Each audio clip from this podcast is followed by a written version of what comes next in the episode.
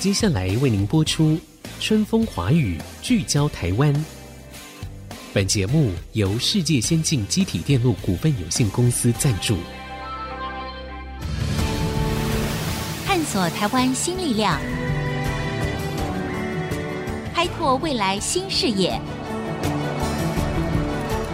春风华语，聚焦台湾。沈春华主持。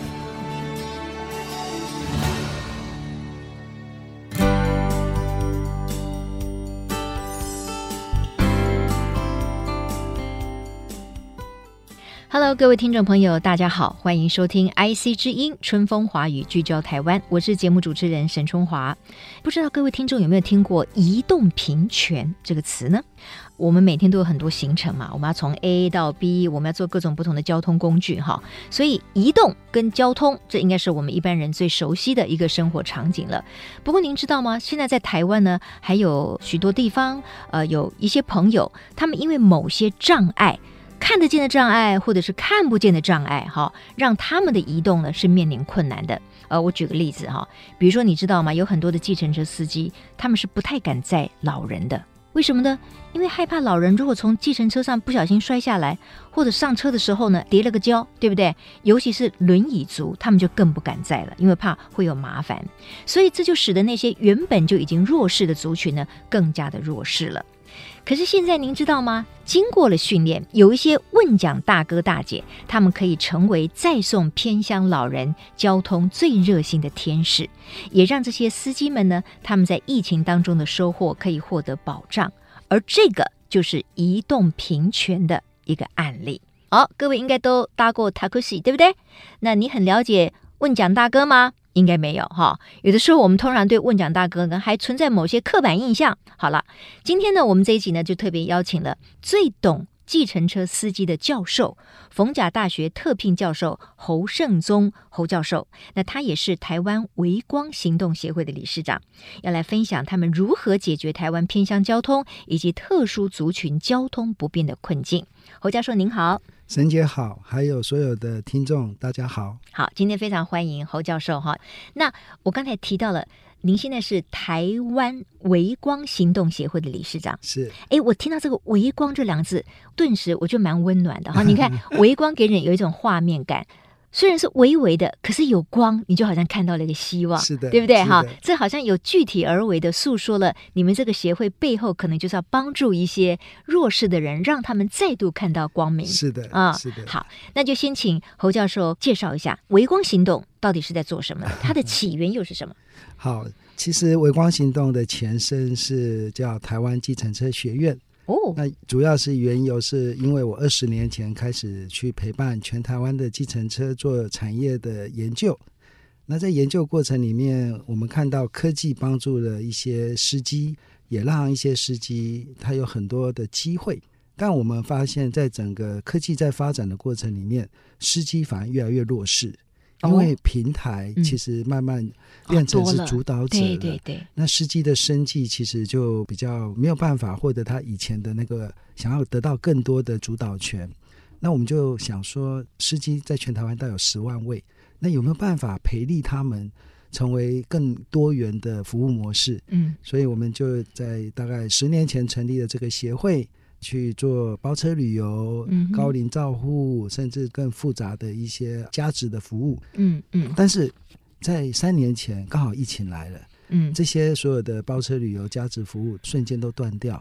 那忽然有一种新的需求出来，叫确诊者接送啊，因为大家都不敢在嘛，对，对不对？怕自己会被感染啊。对，所以在那时候啊、呃，我们其实已经介入了所谓的长照二点零的就医的交通服务。嗯嗯嗯在那个就医的交通服务，我们看到很多高龄长者的确有很多出行的必要性。嗯，但是疫情的时候，这些医院都关门了，反而都连医院都不准老人家去。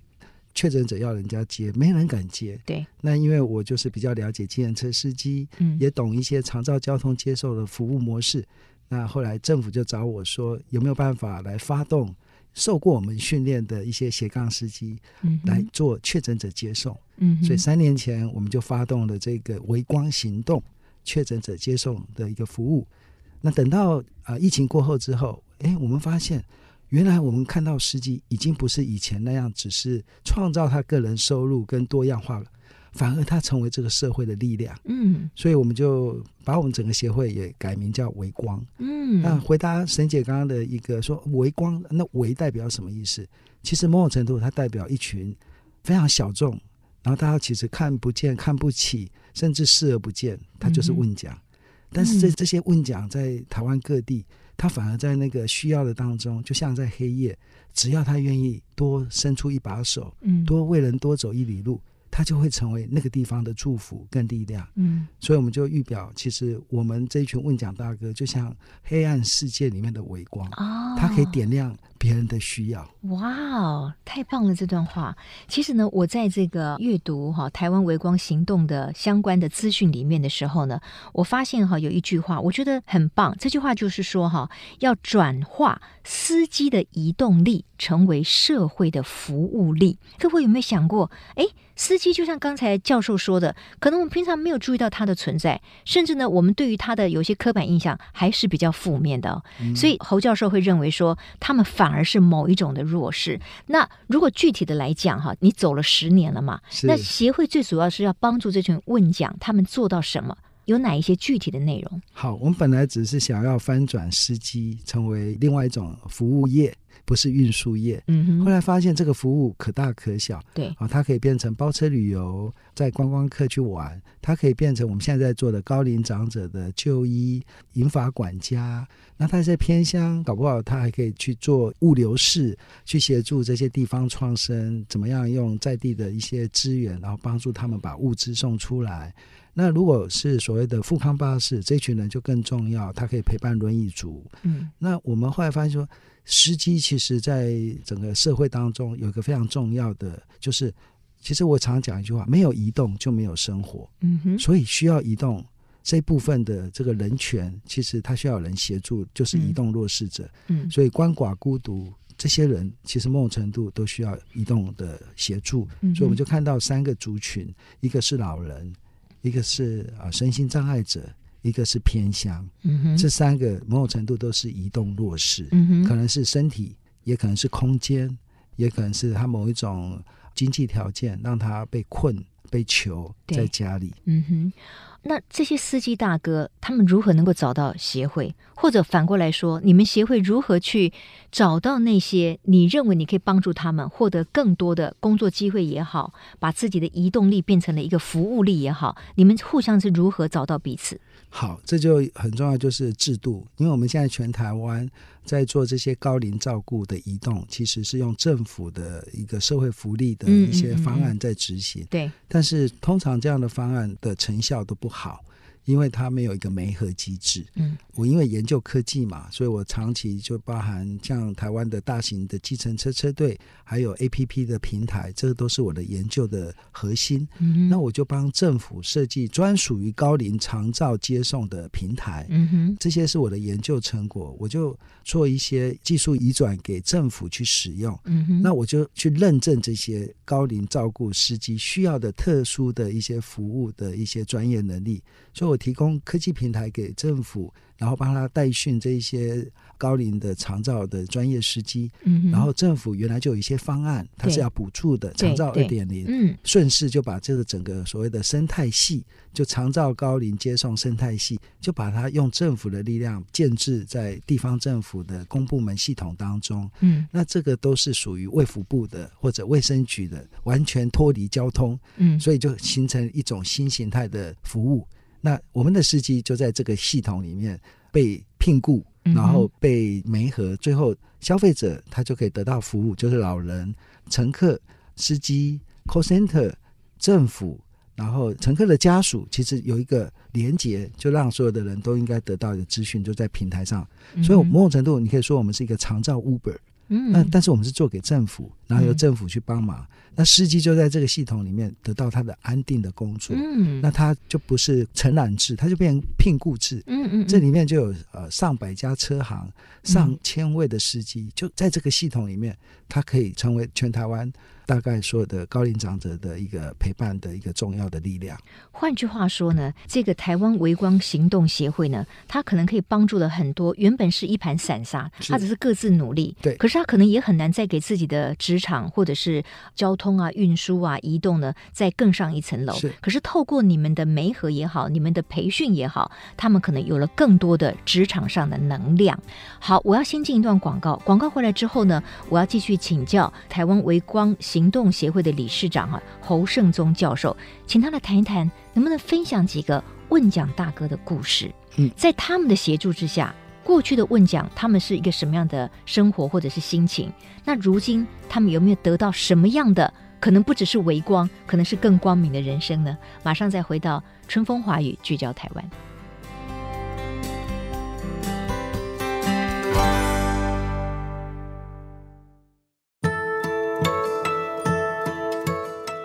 各位听众，欢迎回到春风华语，聚焦台湾。我想，我们每一个人都有坐过计程车、小黄，或者是各种的轿车的服务。我们跟这个问讲司机之间的关系，可能就是在短短的那五分钟、十分钟，或者是半个小时以内。我们希望到达我们的目的地之后，从此再见哈，谢谢不联络哈。我们不会关心他，他大概对我们也不会有太好奇哈。那但是这样子的一种互动跟关系。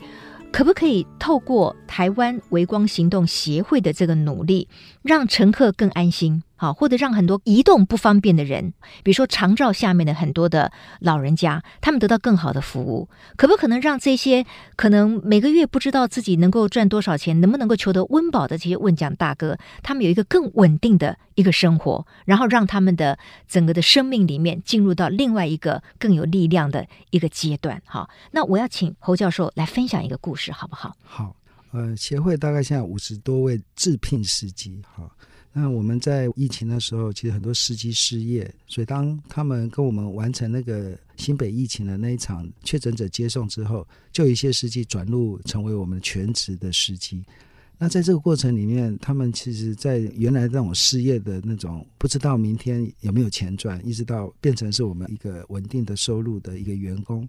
那他们在过去那种生活，其实是脚不踩油门就没有钱赚。到我们这边其实是安身立命。那我就举一个呃员工的例子，他就是三个孩子的爸爸，嗯、然后开饮料店，然后失败，太太对他非常不谅解，嗯、那他找不到下一份工作，那忽然他就看到我们，他就加入我们。那原来他在加入的过程里面，他觉得他就是一个人生的失败者，他其实已经没地方去了。但是他三个孩子都是小学、国中，他一定要找到一份工作。对对。那在这个过程里面，他来到我们当中之后，他忽然觉得他好像抓到一个浮木，哇，把他让他先有喘一口气。是。他原来只是想说啊，过度看看，因为他觉得这个也是不稳定。结果，因此他一直在接触的都是高龄的长者，而且我们都是他大概生命的最后一里路，嗯、我们大概就陪伴他半年一年，在这个过程里面，他发现这个工作的意义，嗯，他发现说他是这么被需要，对，他是有价值的，他的工作是被需要的。对，他发现说，哇，原来这个老人他的孩子都不理他了，反而是我一个陌生人，他会跟我倾吐他的所有的心事。对，他发现说，这个不是一个接送，这基本上是一个陪伴。嗯，他透过这一群老人家的陪伴，他也满足他自己。因为他的妈妈其实在过去也是曾经类似这样的遭遇，他也没有去好好陪他，嗯，所以在人生的最后一里路，其实我们的司机成为他的一个最亲密的人。所以我们常常听到家属打电话来说不用来载的时候，我们的心情是重的。哦，一个是他恢复了，那代表哎，我们很高兴，他不需要我们，但代表我们也没收入了。那另外就是说，他已经他可能走了，他走了。那我们我们常常参加告别式，因为我们接触的就是这一群啊陪他走最后一里路的人。那我们的司机，这位司机，他其实在这个生命当中得到很多的反思。他最后，他的家人也被他影响，嗯，所以后来他去考什么？他不是考职业驾照，他去考照顾服务员，他甚至去考更高阶的单一证照。所以他现在不只是开车，他还可以入府去帮这个老人家，好去处理一些照顾服务的多元工作。嗯嗯，所以他已经超越他原来的职业驾驶人那样的刻板印象，对，而成为一个多功能的一个管家。嗯，所以我们都说我们在打造的。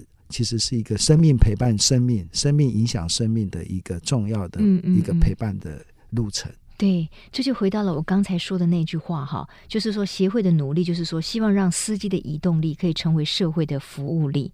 你看看，可以这么深刻的哈。那刚才我也请教了理事长一个问题，就是说，那如果有些人他需要像协会这方面，或者是司机大哥们的协助，反而不是打什么移动平台或什么，而是要打长照啊。是，如果是要找我们，我们叫微光协会，就直接 key 微光。那我们在台北、新北、台中、高雄、台东五个县市，我们都有服务。嗯，但是我们培力的大概一万多位司机，嗯，分散在全台湾。那如果你要找到我们培力但不属于我们的司机，那他们都是在长照二点零系统，那你就打一九六六，就可以找到相对应的服务人员，可以帮助你去媒合这些高龄接送的就医服务。嗯，那我觉得，因为台湾的长照现在其实是正在有更多元的服务，那我们做这件事也才刚开始，不过五年。我们认为台湾其实未来需要一个完全全新的移动服务的一个新想象。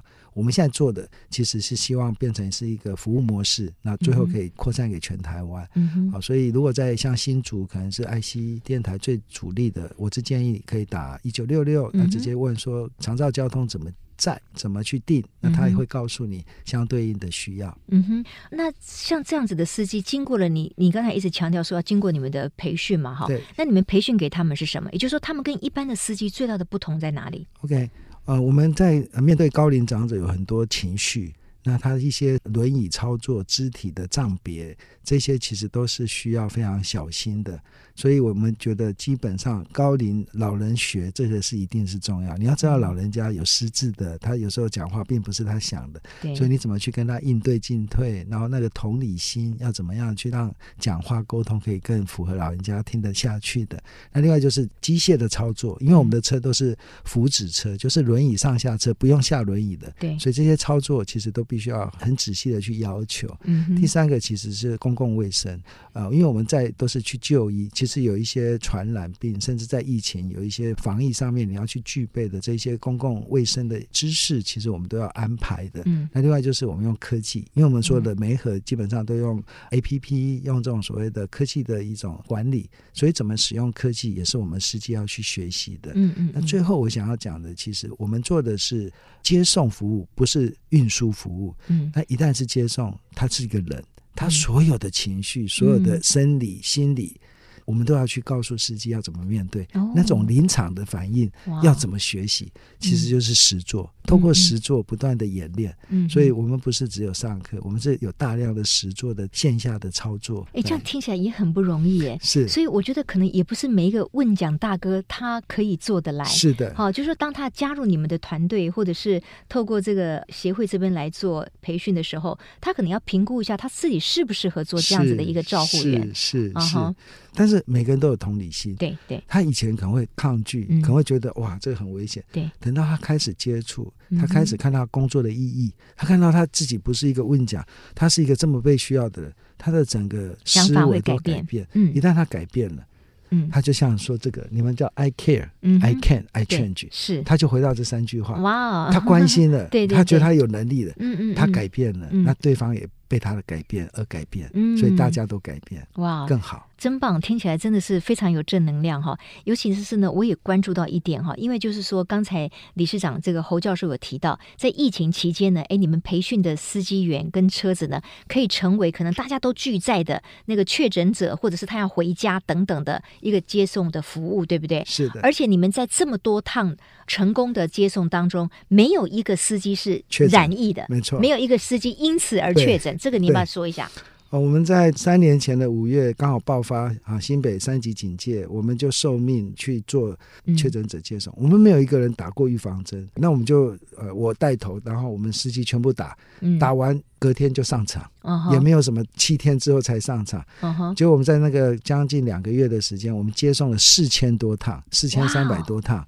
全省吗？对，我们是从新北出发去到中南部去，把原来是后送到中南部的那些病房，病房把它送回新北，送回家里。嗯、对，所以我们接了四千多趟。那我们的司机一旦接了，他每天就跟确诊者在一起嘛，对，他的家人也害怕。是啊，他家人说：“你不要回来。”对，所以为了这个，我我们要去征收一个废弃的小学，然后把它改成所谓的住宿点。嗯，那我们在那边中继站，对对，观察一下他们有没有清消清消站，嗯、所以车子要清消，人就住在那边，嗯、所以我们就在那边两个月，大家就好像在打仗，对，就是真的是一场跟看不见的病毒在作战。八十多位司机，将近两个月的时间，服务了四千多趟，是零确诊，零确诊。那你们是怎么做到的呢？他们基本配备也不过就是戴口罩，然后车子要清消嘛。我们除此之外还有什么？我们是全身配备哦，我们就跟消防护衣、啊、对、那个、对对，我们就跟你们所看到的那种全身配备的一模一样。哦，像像医护人员一样，一包头包脚。哦，是这样。我们穿上去五分钟内里面就受不了，了全部是就是大汗淋漓。哎，我们了不起。我们一个司机工作大概是最少十四五个小时，嗯、几乎。除了睡觉就是在开车。哇，那我觉得真的要为这些司机大哥们献上我们的致敬之意哈，因为这个绝对不只是得到一份酬报这样子的一个互动而已，这个就是一种很爱心，而且在这一个时代的疫情危机里面找到了一个非常有意义的角色哈。那最后请侯教授说明一下，就是说我知道你们还因为刚才你都提到说大部分都是男性的问讲嘛，但事实上我们现在也看到越来越多的女性朋友哈，他们可能二度就业，他们也。成为了一个司机哈，那你们也推出了花木兰计划，这个是什么呢？在疫后大家都回归正常了，就会发现说，其实有一个问题，就是很多的女力，她们其实是回不到职场。那因为我们的这个司机大部分都男生嘛，但我们发现说，其实照顾服务还是以女生是比较适合的。我们的工作如果是女生驾驶员，而且她又考上照顾服务员，哇，那个。整个服务是更优质，而且对被照顾者是更好，所以我们就推动了花木兰计划，就是去招募二度就业、想要重回职场的中高龄就业，让他考上两张执照：职业驾驶执照跟照顾服务员执照，然后保证就业。我们为他们成立合作社，所以只要他考上。我们就说，如果你愿意，我们就聘雇你，你就可以开始工作，嗯、而且是弹性工时。嗯、因为对这些二度就业女性，她们其实应该离开职场一段时间，她们可能对于一些科技比较陌生，再加上她本身还有家庭照顾的需要，所以她不可能朝九晚五。嗯、所以我们就让她自动去排她自己可以上班的时间，嗯、来加入我们这种照顾服务模式。那我们现在大概已经培训了快两百多位。非常的棒，因为这一群人他们真的投入了那个职场，因为现在台湾缺工，很多人找不到照顾服务的这样的员工，嗯、我们反而去支撑了这个照顾的这样的一个底层的需要。哇，真的太棒了！我觉得忍不住要跟所有这些哈参加长照或者是在所谓的移动平权这件事情上面付出努力的呃司机大哥大姐们哈，致上我们最深刻的感谢之意。呃，我想微光哈，微弱的光可能更可贵，它让弱势的人或者我们这个社会看到更多的希望。微光行动呢，也帮助台湾要迎接高龄社会的来临，那么希望带给更多人移动平权。今天非常谢谢侯胜宗教授哈来跟我们分享。那我希望今天的这一集呢，呃，也让广大的听众朋友们，下一次我们在搭乘各种交通工具的时候，我们对于司机朋友啊，司机大哥大姐们呢，都要更。心怀一份感谢之意，谢谢侯教授，谢谢沈姐，谢谢大家，谢谢各位听众今天的收听，我是沈春华，我们下周同一时间春风华语聚焦台湾空中再会，拜拜。